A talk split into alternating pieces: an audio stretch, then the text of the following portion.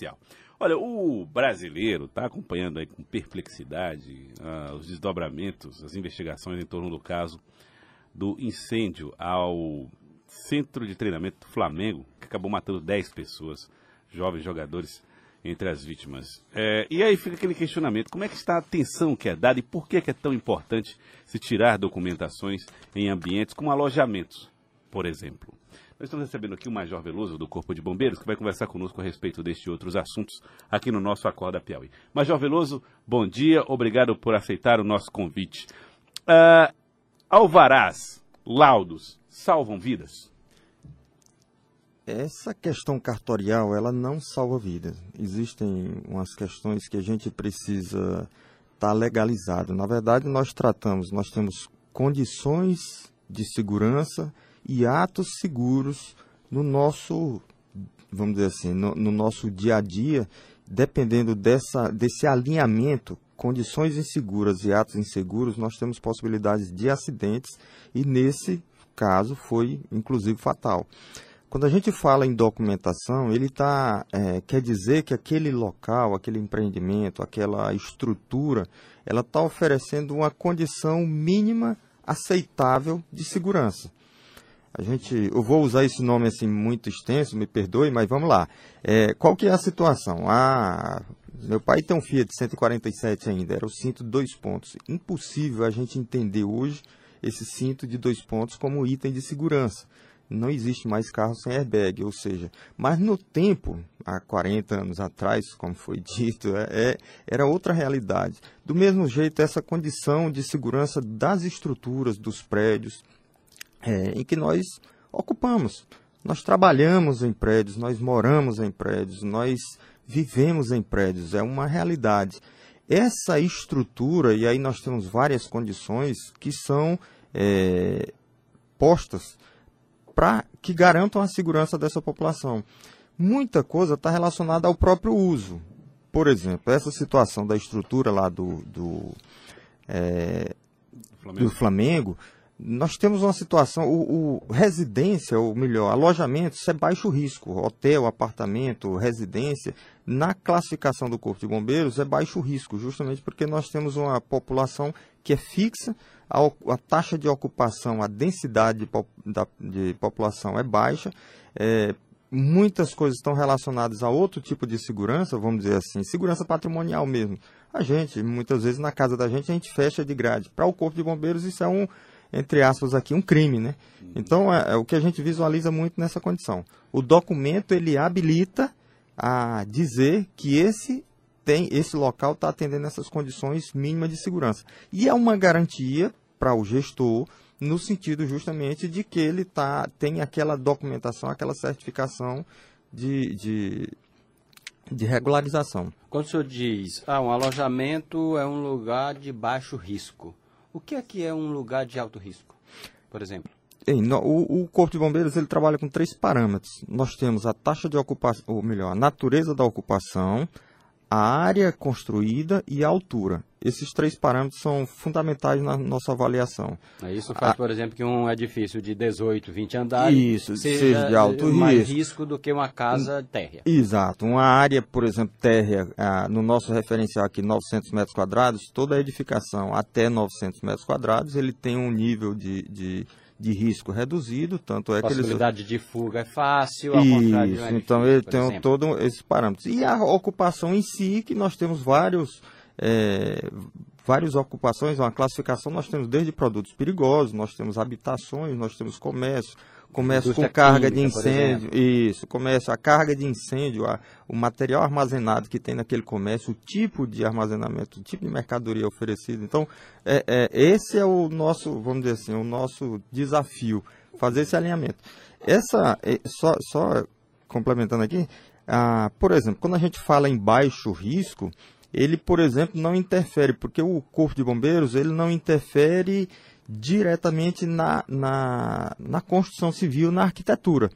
Ele tem, você tem toda a liberdade de construir da forma que você quiser, desde que, aí é, aí é que entra, o que você vai fazer naquele local, a gente exige. Por exemplo, é, nas casas de shows, controle de, materi de materiais de acabamento. A proteção acústica que esses locais têm pode ser um material combustível e por conta disso a gente exige uma responsabilidade técnica, que é justamente um profissional, um engenheiro, um arquiteto, que ele vai dar esse, é, essa assessoria na execução, no sentido da gente não ter essa condição de risco de incêndio que se é, é, potencializa. No residencial, no caso, ele não é exigido.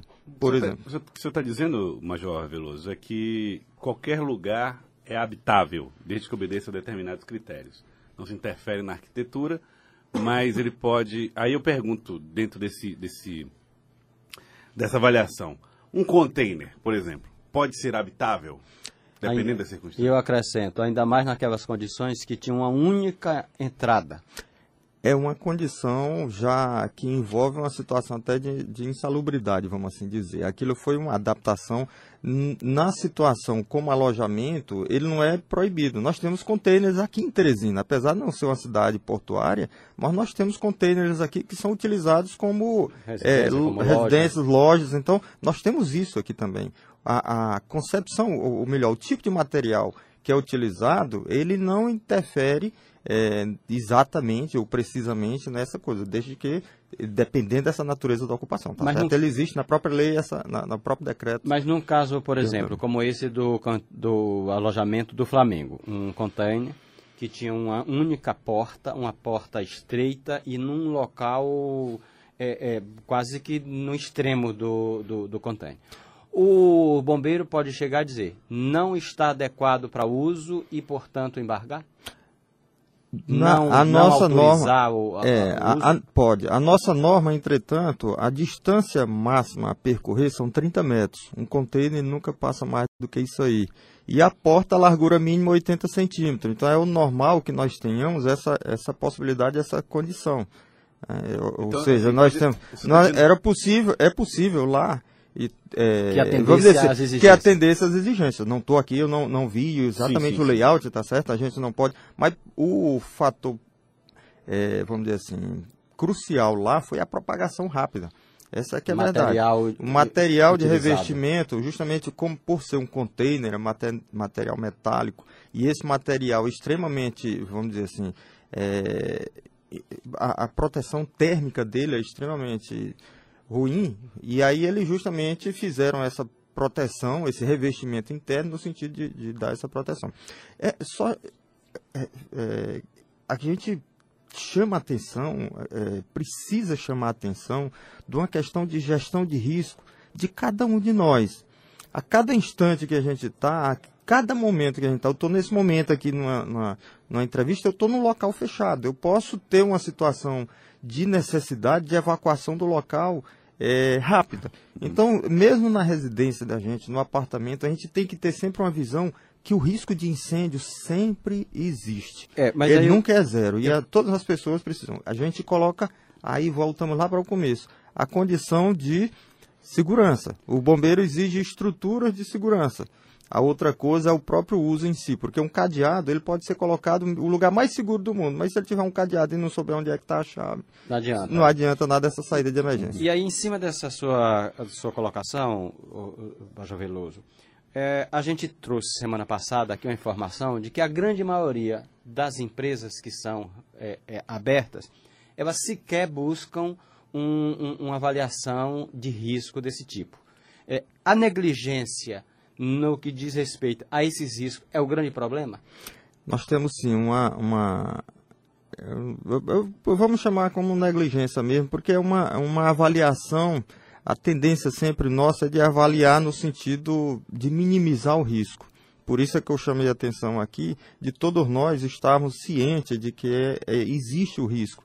A nossa legislação, por exemplo, não atinge a residência. Ou seja, não precisa ter medidas de segurança contra incêndio e pânico.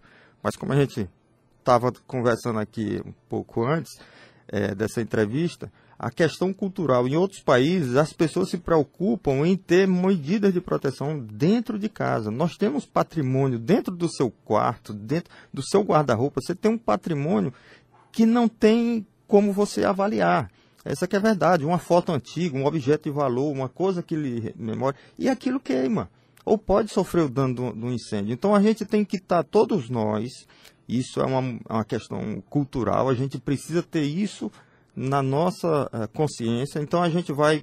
É, quando a gente fala até assim, é, é uma, uma resistência às vezes que a gente tem organizadores de eventos. Estamos chegando agora no período de carnaval, a gente vai fiscalizar e aí o pessoal, inclusive, questiona muito e a gente chama a atenção no sentido do próprio empreendedor, ele alertar o público em geral, avisar do tipo, a gente exige aquela condição de segurança. São duas, três saídas de emergência, iluminação de emergência, sinalização. Então não custaria nada, no nosso entender, não vejo, pelo menos no, é nessa minha visão crítica técnica também, né?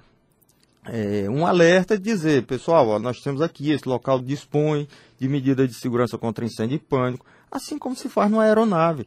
Mas o, o nosso, esses, os nossos empresários, em regra, a, a, concepção, e eu já tive que ouvir isso de alguém, e ele chegar e dizer, mas Major, eu estou abrindo aqui para uma festa, eu vou falar de coisa ruim. Isso não é coisa ruim.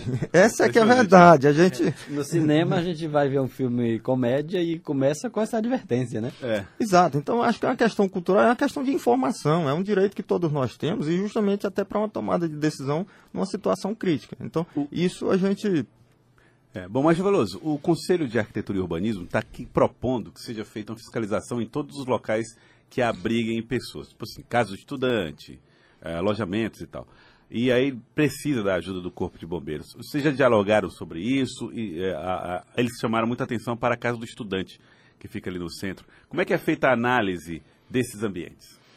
Bem, até onde eu tenho conhecimento, nós não fomos procurados a respeito desse, desse processo. O Corpo de Bombeiros ele tem poder de polícia. É, é fato, nós temos poder inclusive de interdição. É, nós não atuamos vamos dizer assim, de maneira mais rígida nos locais que têm, vamos dizer assim, uma função social avaliada de baixo risco, tá certo? E o caso do habitacional, ele não chega a ser um alto risco considerado dessa forma. Nós não temos uma atuação mais efetiva nesse sentido. Locais de concentração de público, locais de armazenamento de produtos perigosos, sempre que tem qualquer tipo de denúncia de avaliação de risco é, maior, esse sim, a atuação é imediata, tem, inclusive a nossa legislação permite até uma interdição imediata, que é a penalidade máxima. Mas nós temos multa, temos é, outros procedimentos, outras formas de, de fazer se cumprir. Como a gente disse, nós não. não é, é, alguns locais que são avaliados de baixo risco, ou seja, risco de incêndio, existe. Ninguém nunca tirou, e eu nunca vou dizer aqui para você que ó, lá não existe risco de incêndio, nós não vamos fazer nada. Não, existe. Agora, a partir do momento que acontece, por exemplo, um fato dessa natureza, aí já justifica, inclusive, uma, uma atuação, uma visão mais crítica é, em relação a esses procedimentos, inclusive do próprio, é, é, do próprio empreendedor.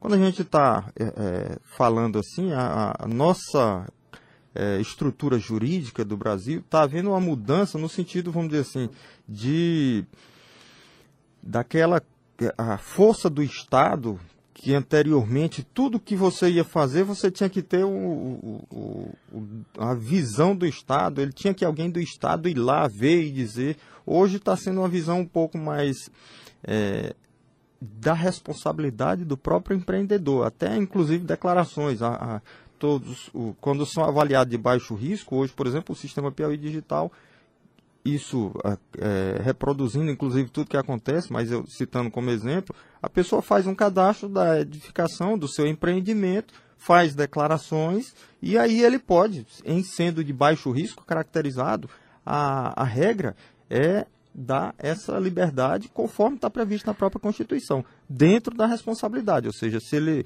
burlar é, de alguma forma, ele está sob o efeito dessa legislação, tanto administrativa como civil e penal. E eu queria agradecê-lo, Major. Muito obrigado, Major Veloso, do Corpo de Bombeiros. Obrigado pela participação conosco aqui no Acorda Piauí. O Corpo de Bombeiros aqui agradece. A gente. É, eu, eu, é uma bandeira que eu levanto sempre. A gente tem. Nós, nós estamos frequentando lugares, nossos filhos, nossos entes queridos, nossos pais Estamos indo a hospitais, estamos indo a casa de shows, a bares, boates. estamos frequentando uma série de locais e inclusive na nossa residência. A gente precisa estar sempre alerta, isso é muito importante que a gente esteja, é, tenha essa visão crítica. Nós fazemos gestão de risco a todo instante, dirigindo um carro, pilotando uma moto, fazendo gestão do nosso recurso, do nosso dinheiro. Isso tudo é gestão de risco. E não é diferente a questão do risco de incêndio de pânico. Bom dia a todos. Muito obrigado, Major Veloso. Obrigado pela entrevista. Agora são 7 horas e 48 minutos. Acorda, Piauí.